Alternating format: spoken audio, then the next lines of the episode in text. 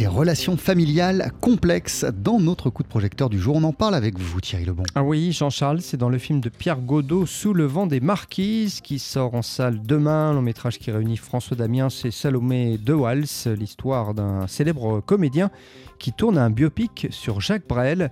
Et lorsqu'il apprend qu'il est malade, eh bien, il quitte le plateau précipitamment pour retrouver sa fille qui vit sur une île bretonne et euh, qu'il a toujours négligée. On écoute François Damiens. C'est un sujet qui m'a toujours euh, intéressé, euh, les, rapports père-enfant, et j'avais jamais joué avec dans un rapport juste binaire entre un père et, sa fille.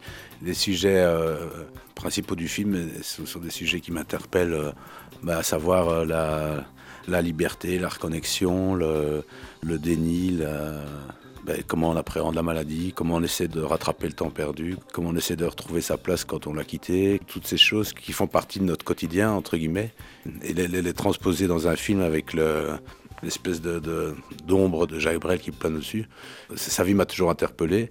Je me suis toujours posé beaucoup de questions, même par rapport à sa vie.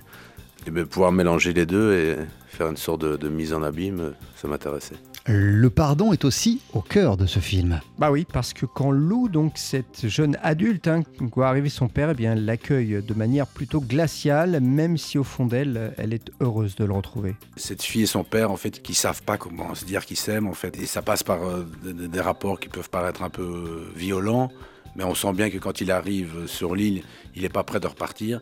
Et quelque part, sa fille n'a pas envie qu'il reparte non plus mais ils n'arrivent pas à, se dire je t'aime, ils n'arrivent pas à, se prendre dans les bras et puis essayer de, se réapprivoiser.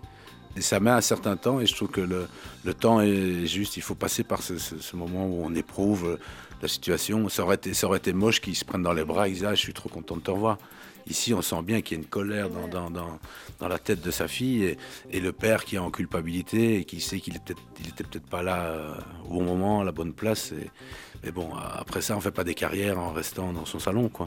Le personnage féminin principal de Sous le vent des marquises est donc interprété par Salomé de Wals. Ah oui, euh, découverte dans le rôle bouleversant d'une jeune comédienne courtisane dont Benjamin Voisin tombait amoureux dans le magnifique film de Xavier Giannoli, Illusion perdue. Eh bien, Salomé euh, de Wals est de nouveau bouleversante face à François Damiens, donc dans ce film de Pierre Godot. On écoute la comédienne. Moi, ce qui me touche euh, le plus dans le personnage de Lou, c'est euh, sa, force. C'est-à-dire qu'elle a pris toutes les, choses qui auraient pu être des faiblesses et elle en a fait une force.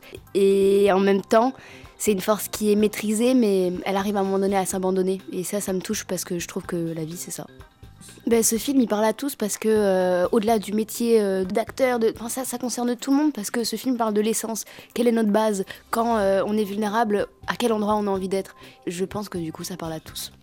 Salomé Devals qui, aux côtés de François Damiens, donc joue dans Sous le vent des marquises de Pierre Godot. Ça sort en salle demain. Merci beaucoup Thierry. On poursuit sur TSF Jazz en compagnie de Sarah Vaughan. Voici Can Get Out of This Mood.